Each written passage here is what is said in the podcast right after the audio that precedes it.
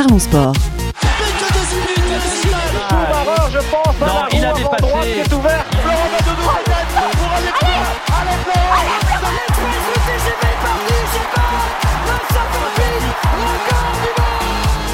Parlons sport. Une émission animée par Gilles Bombard. 27 équipes désormais qualifiées pour la Coupe du Monde au Qatar. Les barrages Europe et surtout les barrages Afrique ont livré leur verdict. Quant à l'équipe de France, elle s'est promenée en match amical. Il y aura des gens heureux et beaucoup d'amertume dans ce podcast de Parlons Sport. Soyez les bienvenus. Et dans l'équipe ce soir, c'est un des aides qui a besoin de se confier auprès de nous. C'est Benchek. Salut Samy. Salut Gilles, salut à tous. Porte-parole des champions d'Afrique, elle pourra à nouveau vanter les exploits du Sénégal. C'est Julie Dutertre. Salut Julie. Salut Gilles, salut à tous. Il sera mondial également avec ses aigles de Carthage. C'est Mehdi Frigi. Salut Mehdi. Salut tout le monde. Il est décidément indomptable, qualifié lui aussi pour la Coupe du Monde. Euh, Christian Youdjeux. Salut Christian. Salut Gilles, salut à tout le monde. Enfin, c'est un lion de l'Atlas qui est avec nous. Euh, c'est Momo. Salut Momo. Salut tout le monde. Parlons sport, joie et déception au programme. On approche sereinement de la Coupe du Monde. Euh, C'est parti. Et avant de revenir sur vos exploits respectifs, euh, messieurs, dames, exploits ou non, euh, je voudrais qu'on revienne rapidement sur les performances de l'équipe de France qui s'est imposée à domicile 5-0 contre l'Afrique du Sud et puis euh, quelques jours plus tôt 2 buts à 1 contre la Côte d'Ivoire. Est-ce qu'il y a des enseignements particuliers à tirer de ces matchs de préparation, messieurs, dames? Euh, Je sais, Samy, que tu as été assez attentif euh, aux prestations, notamment collectives, de cette équipe de France. Qu'est-ce que tu en as pensé? En tout cas ils ont tenu leur leur euh, rang en étant euh, en gagnant les deux matchs là contre les deux équipes africaines euh, de ce mois de mars, deux matchs amicaux. Euh, Qu'est-ce qu'on en a pensé le retour de Giroud qui n'était pas attendu Et ben finalement, je pense que encore une fois Giroud va va être le grand gagnant puisque il est presque indispensable maintenant. En tout cas, il faut l'avoir dans un groupe. Euh, Samy, Samy, Samy, il est indispensable pendant les matchs amicaux, pas forcément pendant les grands tournois. Dans un, dans un groupe, je parle. Pas, il n'est pas indispensable en tant que titulaire, mais euh, dans un groupe, tu en as besoin. Tu peux pas savoir. Tu peux tomber dans un match piège contre euh, le, comme contre le Pérou ou un match piège euh, contre le Venezuela, enfin l'Équateur, un truc comme ça. Et tu as Giroud qui rentre et qui va prendre euh, un ballon de la tête, euh, une déviation. Voilà, il a prouvé, il marquera à chaque fois en équipe de France. Il va battre le record de Thierry Henry. Il a sa place. Et, Mais euh, Sa- Samy, quand même, juste sur cette logique de groupe, moi je suis pas sûr aujourd'hui qu'un Giroud soit bénéfique euh, euh, au groupe et équipe de France. Et on sait que Didier Deschamps accorde beaucoup d'importance, notamment aux différents équilibres euh, dans un groupe. Aujourd'hui, si Kylian Mbappé décide de ne plus s'entendre avec Olivier Giroud, je pense que c'est finito pour, pour Giroud. Mais- Et, et on connaît, euh, et on connaît les différends qu'il y a eu Ouais. entre les deux euh, D'accord, lors du mais- dernier Euro. Mais, mais pourquoi Kylian Oui, au- dans- lors du dernier Euro, il s'est passé un épisode. Ce qui s'est passé, c'est fini. Maintenant, on, on va de l'avant. On est sur le- l'objectif Coupe du Monde. Et là, j'ai vu euh, sur ces sur ces deux matchs, Giroud, il s'entendait bien avec n'importe qui lors du premier match. Et avec Mbappé, la connexion s'est bien faite. Même si on connaît tous ici autour de la table les travers d'Olivier Giroud. Eh, ça peut être un défenseur supplémentaire. Il n'a pas le même jeu en déviation, etc. Mais moi, je retiens avant tout, lors de ces deux matchs amicaux, celui, le grand gagnant pour moi, c'est Giroud. Parce qu'il était barré, barré comme, euh, comme euh, l'ont été d'autres avant lui, sans qu'on lui donne d'explications, mais il y avait une certaine logique. Et puis, euh, et puis maintenant, il, il revient sur le devant de la scène. Ensuite, que si- tu- Vas-y, finis. Après, Christian euh, te contredira certainement. Non, sur Giroud, j'ai terminé, mais euh, maintenant, euh, après, euh, on peut revenir sur la globalité sur l'équipe de France. Le milieu, sur les milieux, Chouameni a lui aussi, je pense, gagné sa place dans le groupe. Euh, Maignan a fait un match solide et on entend de plus en plus parler des, bruits de couloir. Pourquoi Loris euh, est si indiscutable que ça? Euh, Pourquoi on ne donnerait pas sa chance à Mike Maignan? Il l'a prouvé, même s'il n'a pas eu beaucoup de travail à faire face à l'Afrique du Sud mais il a un jeu au pied qui est largement supérieur à celui de Loris. Maintenant, euh, Loris est le capitaine, il ne sera pas facilement euh, facile de le, de le sortir du 11. Et puis, donc, euh, Chouameni au milieu. Et puis en défense, euh, je pense que Jonathan Klaus a définitivement mis euh, de côté. euh, Dubois, ouais, c'était pas compliqué en même temps. Christian, est-ce que tu es du même avis que, que Samy sur tout ce qui vient de développer Oui, moi je suis, tout à fait d'accord avec Samy. Moi je voulais réagir surtout sur Olivier Giroud. Enfin, Gilles, c'est difficile de, de, dire que quelqu'un n'a pas sa place dans le groupe euh, lorsqu'il a les états de service qu'a eu Olivier Giroud.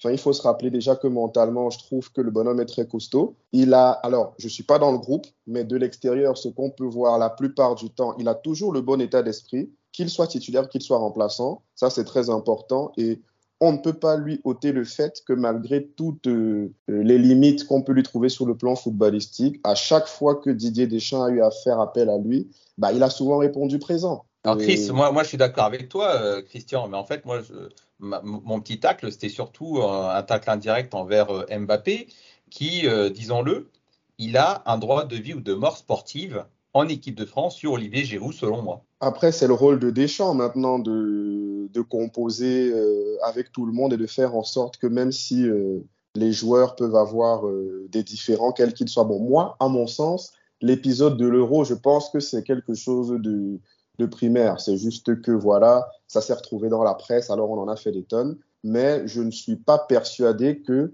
ça nuise particulièrement euh, au collectif. Et je pense que je pense que Giroud aurait sa place dans cette équipe sous le blanc des remplaçants et pour apporter euh, sa qualité lorsqu'il rentre en cours de jeu ou être une autre option pour Deschamps. Je pense qu'il l'a gagné, qu'il le mérite. Mehdi, est-ce que tu es du même avis euh, que Christian et Samy sur Giroud qui a peut-être validé son billet pour le, groupe au Qatar et sur ce que disait Samy aussi sur les nouveaux là? Qu'on commence à avoir euh, dans cette sélection. Chouameni, euh, piston droit, Jonathan Klaus. Ouais, je suis assez, d'accord. Il, y a un, il y a un vent frais là, qui, qui, arrive en équipe de France et il faut, euh, il faut surfer là-dessus. Il faut, bon, on a des, on a des joueurs euh, avec qui on a, on a, on a noué un certain attachement. On a été champion du monde avec eux, mais mine de rien, c'est important de penser au, renouvellement. Et des mecs comme Klaus ou Chouameni, je pense que c'est, bon, euh, Klaus est quand même euh, pas non plus tout jeune, mais, mais malgré tout, je pense que c'est pas mal d'avoir ce vent frais, surtout quand il y a une compétition qui arrive. Après, pour revenir sur les, euh, sur les, les, apprentissages de ces deux, ces deux matchs là, de cette, cette trêve internationale. Je pense qu'effectivement les deux, euh, les deux garçons qu'on retient, enfin pour moi honnêtement, faut pas non plus oublier Mbappé qui fait encore hier un match, un match fou, donc euh, un match fou un peu aussi, un, un, peu tourné vers, un peu tourné vers l'individualisme aussi. Ça peut être une dérive, ça faudra qu'on en parle aussi. Enfin, tout le monde le connaît, ce penchant-là. Mais au-delà de ça, bon, bah, faut, faut, faut, maintenant qu'on soit tous d'accord sur le fait que on a, on a un crack dans notre pays et il faut qu'on soit tous contents de ça.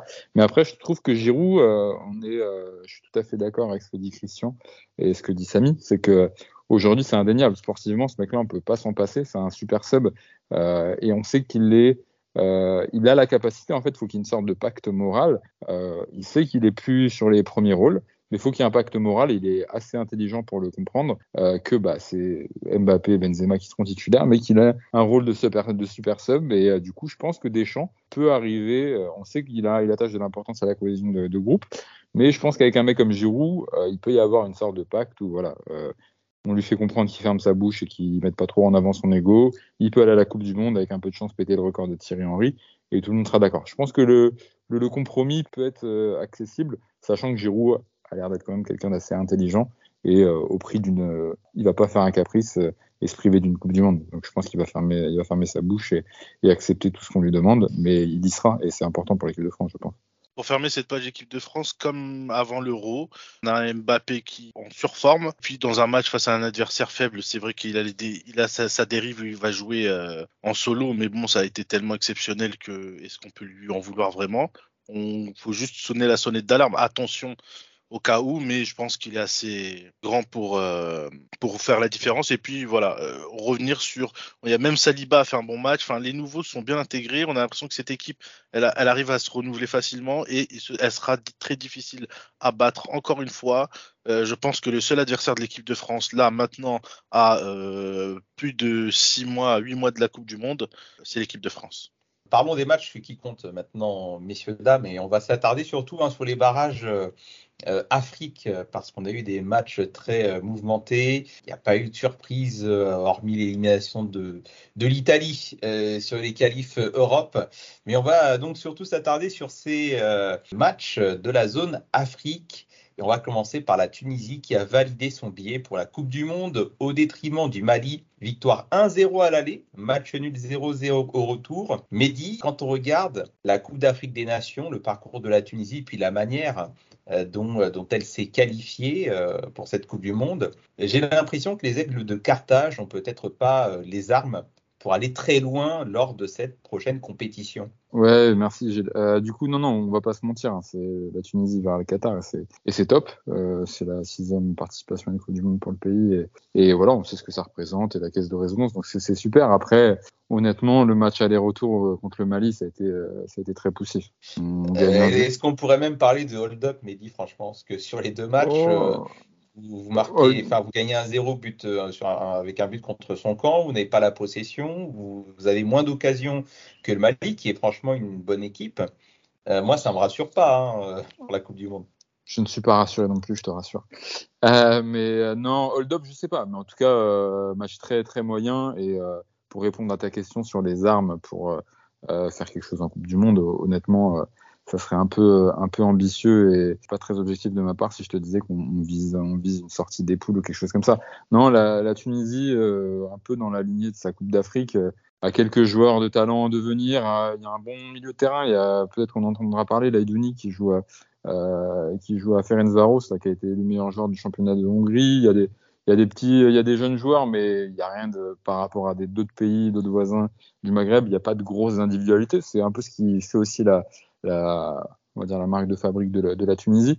Mais bon, je préfère pas m'enflammer. Honnêtement, on ira au Qatar et ça c'est cool. Mais il faut pas s'attendre à ce que la Tunisie euh, euh, se révèle comme un, gros outsider euh, potentiel de, cette, de cette compétition. On va savourer, on va être content d'y aller. Mais derrière ça, bon, en tout cas, le, barrage a montré quelque chose de très très poussif. de l'envie, il y en a, mais après, d'un point de vue projet de jeu, il n'y a pas, honnêtement pas grand chose. donc, on va rester modeste. Ouais, tu parlais, Mehdi, euh, du milieu de terrain et notamment euh, de la prochaine génération qui promet euh, en Tunisie. moi, ce qui m'étonne, c'est de voir des jeunes qui ont été intégrés assez rapidement dans le groupe mm. et qui ont disputé des matchs comme titulaires à la Coupe d'Afrique des Nations. Je pense notamment à Nibal Mejbri, mm. qui est un joueur de Manchester United qui, qui ne joue pas ou qui joue avec les équipes de jeunes. Corrige-moi si je me trompe il n'a pas eu de titularisation en première ligue. Mm. On ne sait pas vraiment euh, ce qu'il vaut et pourtant, eh ben, il, est, il est dans le groupe. Il est dans le groupe. Il, est dans le groupe. Il est dans le groupe. hier, il n'était pas titulaire. Il rentre vraiment en fin de match. Après, euh, les, journalistes locaux lui ont un peu tombé dessus et c'est vrai. Euh, pendant la Coupe d'Afrique, il a été mis titulaire sur les deux premiers matchs et, et honnêtement, c'était pas du tout ça. je pense que voilà, faut pas non plus trop brûler les ailes à ce genre de, de joueur-là. Il y a sûrement un potentiel. Euh, à Manchester, je pense que c'est une des meilleures écoles pour apprendre à jouer au foot, notamment euh, voilà, sur des aspects aussi sur du foot anglais où ça peut euh, l'endurcir. et on a besoin de ça aussi en Tunisie, d'avoir aussi un peu de physique. Il y a une stratégie de faire mettre en avant les jeunes. Après, il y a, voilà, c'est peut-être un peu trop tôt pour certains. Faut pas non plus aller trop vite. Mais voilà, hier, il n'était pas titulaire et je pense que euh, on a peut-être compris qu'on pouvait pas tout, euh, enfin, fallait pas mettre la charrue avant les bœufs et mettre trop trop euh, de jeunes joueurs trop rapidement. Donc hier, il y avait quand même une base, un joueur assez assez mature avec une moyenne d'âge de 26-27 ans. Et mais voilà, il y, a, un jeune réservoir qui qui, bah, pointera sûrement le bout de son nez peut-être à la Coupe du Monde, mais surtout je pense pour la, génération après après la Coupe du Monde Qatar. Moi, j'avais plus une question. En fait, euh, Tunisienne quand même reste sur des bons des bons résultats. c'est vrai qu'il il se qualifie et c'est peut-être euh, une boutade en off euh, en disant qu'ils sont qu'ils n'ont pas vraiment marqué de but. Enfin, ils n'ont pas marqué de but, c'est un but contre son camp sur les deux matchs, mais ça reste l'équipe qui est de tous les matchs euh, en, éliminatoires que j'ai vus dans la zone Afrique, qui est la plus solide défensivement. Très très difficile à, pour se créer une occasion face à la Tunisie. C'était surtout des frappes de loin de la part du Mali. Par contre, je, la, je trouvais qu'elle jouait mieux avec le sélectionneur précédent. Et donc c'était ça pour, que je voulais poser comme question à midi. Pourquoi avoir viré le sélectionneur qui avait de bons résultats en sachant que tu, tu vas aller à, la Coupe du Monde au Qatar et que lui avait déjà fait une compétition avec l'équipe A au Qatar? Donc, euh, j'ai pas compris cette décision en fait. Je suis tout à fait d'accord avec toi. J'étais assez surpris. Euh, je pense que l'élimination euh, l'élimination une fois que tu sors le Nigeria, après tomber direct, enfin on se voyait tous déjà en demi-finale. Tomber en quart de finale, il y a eu, je pense, une sorte de déception. Et derrière, bon, il y a dû avoir, on connaît les fédérations euh, africaines, hein, il y a dû avoir des, des, des discussions et bon, bah, des, points de, des points de désaccord. Donc j'étais assez surpris de cette décision de changer, surtout à, à quelques mois d'une d'une grosse échéance euh, qu'est la Coupe du Monde. Donc c'est sûr que c'est pas de meilleur augure pour euh, se dire qu'on a un collectif stable avec un projet de jeu euh, déjà euh, déjà rodé. On repart un petit peu de zéro. mais ouais, c'est pas, on est, on est d'accord, c'est pas les meilleurs pas dans les, on sera pas dans les meilleures conditions et je pense que les, barrages en témoignent. Hein. c'est, très flou. Hein. Hier, hier, je commentais le match avec des, avec des amis et honnêtement, la première mi-temps, c'est, c'est effectivement c'est le néant. Il n'y a pas, a pas grand chose. Quoi. Ça joue limite. On attendait effectivement à ce que le Mali marque pour qu'il se réveille. Donc il n'y a pas, il y a pas, il y a pas, il y a pas de fond de jeu. Et le fait d'avoir un nouveau coach n'arrange rien. Donc, euh, pour ça, je vous le dis, franchement, faut pas non plus être euh, trop optimiste pour la Coupe du Monde. Ouais, mais comme tu l'as dit, hein, il, faut, il faut y être, fallait y être. Il faut, il faut y, être. On, va s'en contenter. On va s'en contenter, c'est déjà, déjà pas mal. Bon, voyons voir si une autre équipe du Maghreb a davantage euh, d'armes euh, pour lutter euh, lors de cette prochaine Coupe du Monde. Je passe la main directement, Momo, pour le Maroc, qualifié, qui n'a pas tremblé après son match nul un partout en RDC et qui s'est largement imposé 4-1 au stade Mohamed V. Alors, Momo, on avait fait tout un pataquet sur l'absence de Ziyech, y compris dans cette émission Parlons Sport. L'équipe du Maroc a-t-elle vraiment besoin de lui quand on regarde quand même le beau parcours du Maroc lors de la Cannes et puis euh, de cette prestation convaincante euh, contre la RDC. Oui, moi je, euh, je, trouve que quand même le match retour était assez convaincant. Le match allait assez poussif. on n'a pas vraiment eu, on va dire, une équipe qui a montré quoi que ce soit au match aller, mais le match retour à domicile, dans un stade qui était plein, justement, c'était un, retour du Covid, euh, je veux dire, des supporters euh, à Casablanca. Ça faisait tellement longtemps que, euh, l'équipe du Maroc n'avait joué dans ce stade-là. donc, franchement, un public en folie. C'était vraiment impressionnant de voir les gens, le monde qui poussait vraiment les joueurs. Les supporters, on était assez confiants pour, pour ce match-là et ils l'ont prouvé. ils ont vraiment fait euh, un bon match. Euh, ils étaient très offensifs. Après, il faut dire que c'est vrai qu'en face, le Congo euh, a posé quelques problèmes, mais c'était pas forcément une équipe très très, on va dire solide au niveau africain. Déjà qu'ils se sont retrouvés là pour les barrages, c'était assez pas mal. Mais on a répondu présent, on a prouvé, on a montré de l'efficacité offensive. C'était ce qui justement manquait au Maroc, notamment euh, pendant euh, la Coupe d'Afrique, euh, avec des attaquants en plus qui sont pas forcément communs. C'est-à-dire, on n'avait pas, par exemple, Siri, on n'avait pas Bouffal qui était titulaire et qui ont joué le match. Donc, du coup, ça prouve aussi de la diversité au niveau offensif. Avec Unani, des jeunes qui se révèlent, ça c'est super pour l'équipe. Et en même temps, on a voilà les anciens, les bases qui confirment euh, Hakimi, encore une fois, je l'avais déjà euh, pas mal euh, encensé pendant la Coupe d'Afrique et encore une fois, il, prouve de sa solidité, régularité en équipe nationale. une très bonne défense menée par justement Romain Saïs, un capitaine aussi vraiment exemplaire. voilà, donc vraiment rassuré. On y va avec beaucoup de confiance. On a marqué des buts. Euh, maintenant, de là à dire qu'on va faire quelque chose en Coupe du Monde, ça va dépendre euh, encore une fois bah, déjà euh, bah, dans le groupe dans lequel on va tomber, et puis des équipes qu'on va rencontrer. Mais voilà, on, on, confirme une deuxième Coupe du Monde d'affilée après celle en Russie, donc au Qatar je pense qu'il euh, y aura possibilité de gagner peut-être un, ou deux matchs. Et si on sort du groupe, euh, vraiment, vraiment, euh, on, sera, on, sera, on sera vraiment chanceux de sortir du groupe, mais, mais, mais assez confiant. Et aussi, ça fait vraiment du bien cette victoire à Coach Vaïd. Coach Vaïd qui était un peu sous les projecteurs après cette Coupe d'Afrique un peu, un peu irrégulière.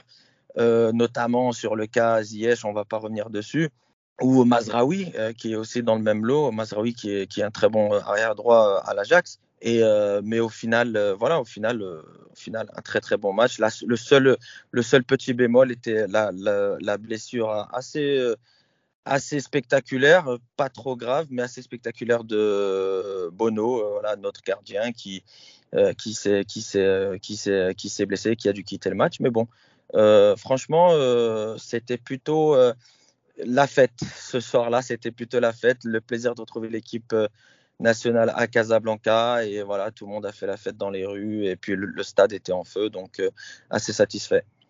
Ouais, très satisfait même, ça s'entend, euh, Momo. Et Ça, ça Ouais. une question, non, sur le Maroc? Non, enfin, je voulais juste revenir sur le- leur qualification en disant que c'était l'équipe qui a fait la meilleure impression euh, dans la zone Afrique. Euh, ils ont tenu leur rang sur ce deuxième match avec une équipe qui me semble être une équipe, euh, une équipe B, au fait. C'est ça que je voulais voir avec Momo.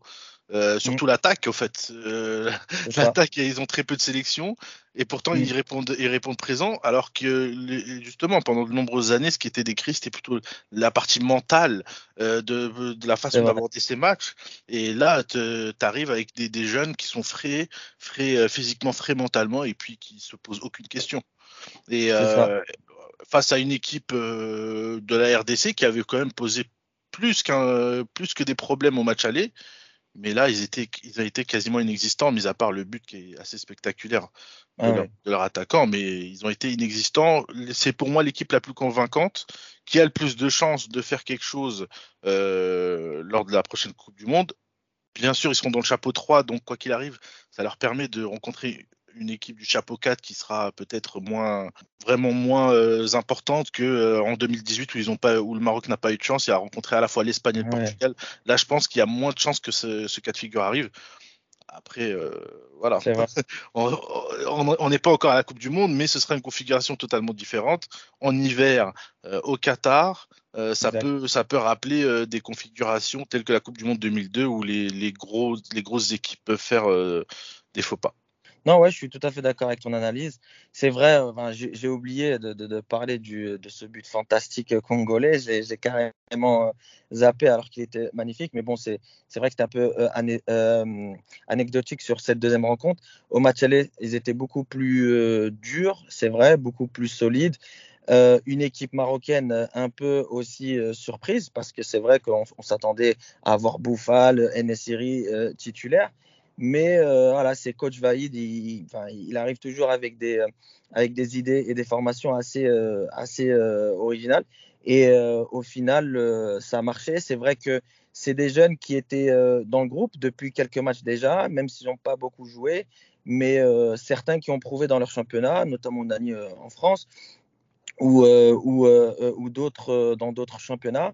On a joué en fait ce deuxième match, c'était vraiment, vraiment, c'était, c'était ce que j'avais ressenti, c'était cette confiance en fait que le peuple a apporté dans le stade et, et- vraiment, je pense, les attentes aussi euh, de tout le pays a fait que l'équipe a joué haut, a vraiment pressé les Congolais et, euh, et je pense que au niveau technique et au niveau de leur, euh, de leur, de leur, on va dire les leur, leur fond de jeu, ils n'étaient pas assez, on va dire, bons techniquement pour, pour, pour, euh, pour euh, euh, éviter le pressing. Et donc, le, le pressing marocain, je ne sais pas si vous l'avez remarqué, mais dès le début, vraiment, les attaquants qui couraient beaucoup pour mettre la pression sur les défenseurs. Et il y a eu deux, trois grosses erreurs, justement, euh, congolaises à cause de ça. Et c'était une équipe congolaise voilà, qui vraiment se basait sur des contre-attaques éclairs et une attaque. De feu, c'est-à-dire une, attaque assez rapide qu'on connaît aussi pas mal en France.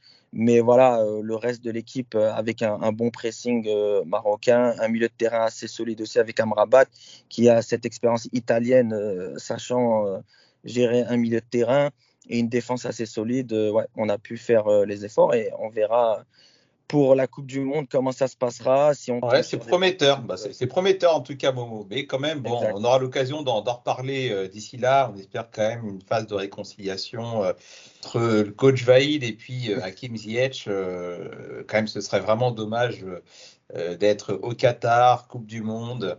Le Maroc sans euh, son maestro, bon, ce serait dommage, mais euh, il y aura certainement euh, d'autres péripéties d'ici là. Euh, place au Sénégal maintenant. Le Sénégal euh, qui nous a produit un remake contre l'Égypte, un remake de la récente finale de la Coupe d'Afrique des Nations. Alors, confrontation aller-retour particulière. 1-0 Égypte, match aller, but contre son camp. 1-0 Sénégal, match retour, but contre son camp.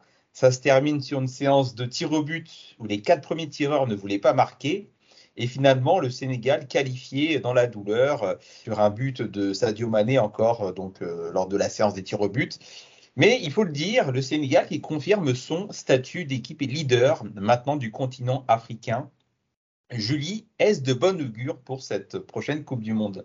Oui, tu as, résumé l'ensemble des deux matchs. En réalité, c'est vrai que c'était assez étrange d'ailleurs de voir à quel point, les, les, en fait, l'Égypte et le Sénégal, j'ai l'impression qu'ils pourraient jouer huit jours, qu'il ne se passerait pas grand-chose en fait. Même si le match à Dakar euh, enfin, il y a eu beaucoup plus d'occasions quand même du Sénégal et ils ont montré des qualités offensives en, manquant euh, de, concrétisation, mais, euh, mais ils ont quand même montré beaucoup plus de choses que le premier match qui était un peu ennuyeux et, qui ressemblait vraiment au niveau de l'ambiance, au niveau de l'atmosphère, au niveau de l'état d'esprit des joueurs à la finale de la Cannes.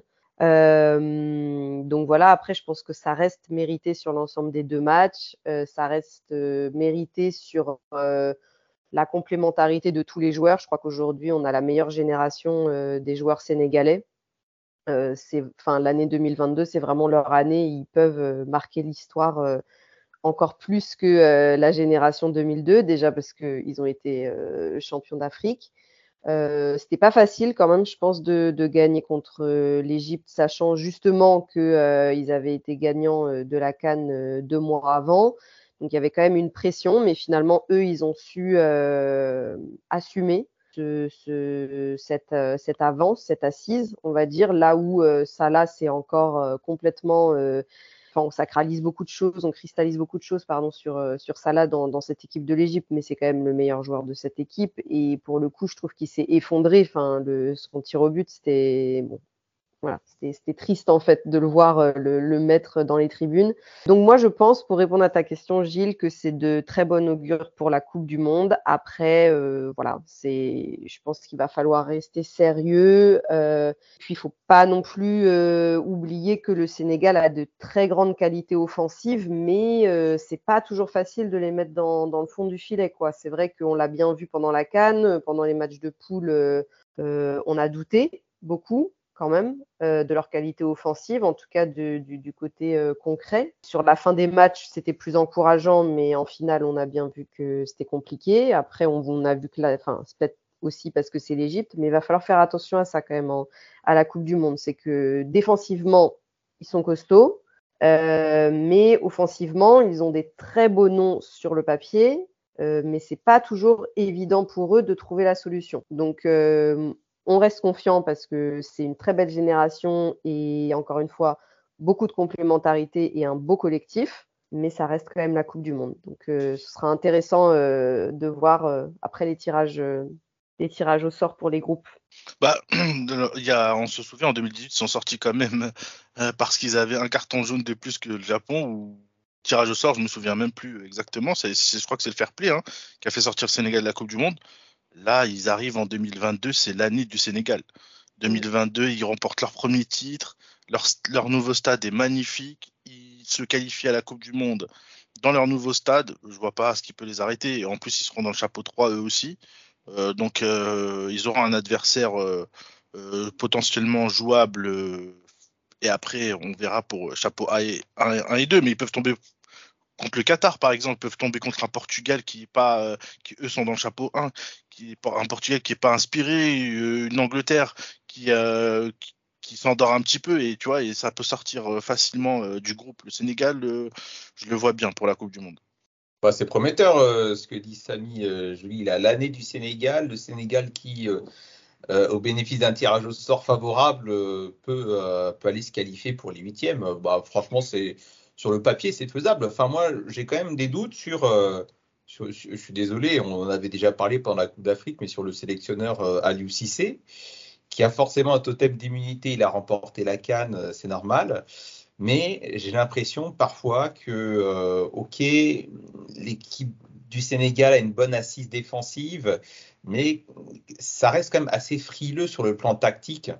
Et des fois, je, on, l'a vu sur certains matchs de la Cannes, Aliou Cissé, en tant que sélectionneur, n'a pas forcément les bonnes solutions d'un point de vue tactique pour changer le visage de son équipe. Je ne sais pas si tu seras d'accord avec moi, Julie.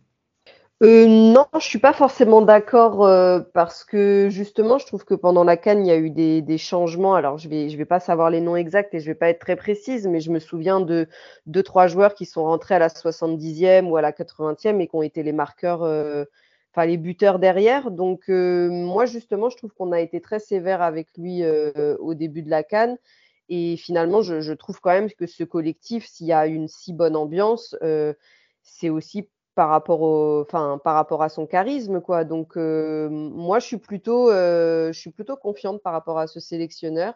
Et je trouve que symboliquement, en plus, pour l'histoire, euh, c'est, c'est beau que ça soit lui, parce qu'il était là pour la génération 2002. C'est vrai que pour revenir sur ça, Samy est beaucoup plus positif que moi, dans le sens où j'ai envie de rester humble et concentré, quoi. Enfin, c'est pas moi qui suis sur le terrain, hein, mais pour eux. Quoi. Je trouve que c'est sûr que c'est l'année du Sénégal et, et, ils nous ont montré euh, des fantastiques scénarios parce que même là sur les barrages, même si nos nerfs, ont, ils ont joué avec nos nerfs, euh, quand à la fin le dénouement c'est la victoire, c'est magnifique. Et la finale, c'est la même chose. S'il y a eu autant de folie aussi dans les rues à Dakar, c'est parce que euh, le, scénario était juste voilà fou quoi. Donc là pour ces barrages, c'était la même chose. Donc oui, c'est très encourageant. Et moi, la différence de toi, je n'ai plus envie d'être sévère euh, avec euh, le sélectionneur à l'UCC. Moi, je pense qu'il a su justement euh, créer un collectif. il a des très bons remplaçants sur le banc. Il y a un très bon banc. Chacun à son poste. Et du coup, en fonction de la physionomie du match, moi, je trouve qu'il sait justement inverser la tendance pour essayer de trouver des solutions. Bon, voilà qui est dit. Bah, écoute on, espère un beau parcours euh, euh, du Sénégal, mais on, sera très attentif euh, du coup au tirage au sort sur lequel on aura l'occasion d'échanger, bien sûr. pour, pour terminer sur ces qualifications de la zone Afrique, on va terminer sur des larmes de joie et à la fois des larmes de tristesse. C'est le seul qui n'aura pas le smile à la fin de l'année, malgré le soleil radieux de Doha et ses poussières sableuses qui viendront enivrer tous les supporters de football. Cette atmosphère particulière de Coupe du Monde, il ne la connaîtra pas. Bonsoir, c'est Benchek. Ah, ok, salaud. Ouais, bah, bon, bonsoir. Hein. Bah, effectivement, c'est un choc. Hein. C'est un choc. Euh, pas un choc parce qu'on s'attendait, parce que l'Algérie s'attendait à battre le Cameroun facilement, quoi que ce soit. Non, pas du tout. C'est un choc après euh, la physionomie des deux matchs. C'est-à-dire que tu as un match chanceux au match aller où euh, tu as une tactique qui est complètement différente de celle que tu as d'habitude, c'est-à-dire tu bétonnes. Béton relance euh, en chandelle au bout de dès le début du match. Tu souffres les 20 premières minutes et après le match s'équilibre et puis et puis tu marques un, but et tu, verrouilles et puis tu sors avec une, une victoire euh, du Cameroun alors qu'ils n'avaient pas perdu chez eux depuis 98 et qu'ils n'avaient jamais perdu en match officiel contre l'Algérie. Tu fais 50% du chemin et au match retour euh, c'est n'importe quoi. Euh, tu prends un but de casquette avec un goal qui sort, on ne sait pas s'il y a faute, s'il n'y a pas faute, mais je ne veux pas revenir sur l'arbitrage parce que ce serait trop facile au fait. Et l'Algérie euh, a plutôt dominé. Moi, je n'ai pas compris la tactique des Camerounais sur ce match retour, euh, dans le sens où euh, ils avaient, à partir du moment où ils ont marqué leur but, bah, ils étaient attentistes. Au fait, ils, étaient là. S'ils avaient un contre, ils le jouaient. Ils, essayaient de le mener à bien, mais même sans, conviction. Et, puis ils ont accepté de subir. Donc peut-être qu'on se, disait euh, on va aller en prolongation, au tir au but, euh, c'était ça le, but, je sais pas. Peut-être qu'ils pouvaient pas, tout simplement, faire plus. En tout cas, ils ont, ils ont tenu, tenu jusqu'à la prolongation. Et puis le scénario, après, voilà, le scénario est cruel, mais c'est le football. Il est cruel quand on regarde ça de façon macro, quoi. mais si on s'intéresse un peu plus, on revoit le match euh, tranquillement et surtout l'action qui mène à ce deuxième bout camerounais qui, qui plie complètement le, la qualification, on voit qu'il y, a, avait pas mal de choses à, éviter. Donc c'est cruel, l'avenir de l'Algérie pour l'instant euh, euh, ne s'annonce pas euh, radieux et ça sera difficile en novembre prochain. Le malheur de Samy qui fait le bonheur de Christian, comment est-ce que tu as vécu cet ascenseur émotionnel Bon, ça a été une soirée complètement folle. Pour se remettre dans le contexte, il faut se rappeler que euh, dans le nouveau président de la Fédération camerounaise de football, Samuel Eto'o, à l'issue de la Cannes, on, a quand même terminé troisième d'une Cannes à domicile. Il décide de limoger le sélectionneur pour installer euh, Rigo Berson, Bahanak, euh, ancien capitaine de la sélection. Avec, euh, alors il y a eu beaucoup de beaucoup de pression de de part et d'autre, de la part du peuple notamment, pour avoir la tête du sélectionneur, notamment après euh, cette séance au tir au but calamiteuse contre l'Égypte. Euh, mais c'était également un gros risque que moi personnellement je n'ai pas trop compris parce que euh, si peu de temps avant une échéance aussi importante qu'un match de barrage contre une équipe euh, solide comme l'Algérie, envoyer le sélectionneur pour en installer un qui va pas nécessairement avoir le temps de mettre en place sa philosophie de jeu, un sélectionneur dont on ne connaît pas tellement les qualités, les capacités, les caractéristiques, puisque c'est son premier poste, à Rigo Berson. Donc, euh, pour moi, on arrivait avec beaucoup d'incertitudes. Euh, le match aller, on est dominant pendant, comme Samy l'a dit, à peu près 20 minutes. Et puis après, ça s'équilibre. L'Algérie très solide en défense, qui marque un but sur coup de pied arrêté. Et après cette défaite à la maison, ben, alors personnellement, j'étais assez pessimiste parce qu'on se dit euh, perdre un zéro à la maison euh, sans inscrire de but, on a, en encaissant un but à l'extérieur, aller gagner en, Algérie, ça va pas être évident.